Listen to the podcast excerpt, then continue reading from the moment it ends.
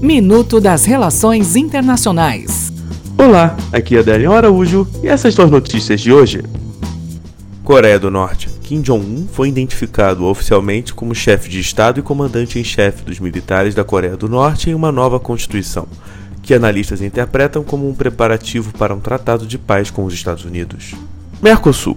Países que integram o Mercosul, Brasil, Argentina, Paraguai e Uruguai, devem assinar na próxima semana um acordo de cooperação consular em todo o mundo. As regras ainda terão de passar pelo legislativo de todos os países do bloco, antes de entrarem em vigor. Pelo acordo, cidadão brasileiro poderá ser atendido por consulados dos países membros do Mercosul em cidades onde não houver representação diplomática do Brasil.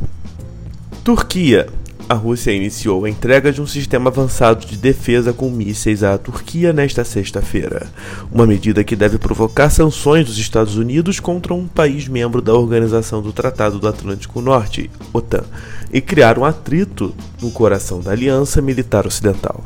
Até o próximo minuto. Enquanto isso, aproveite mais conteúdo no portal seire.news.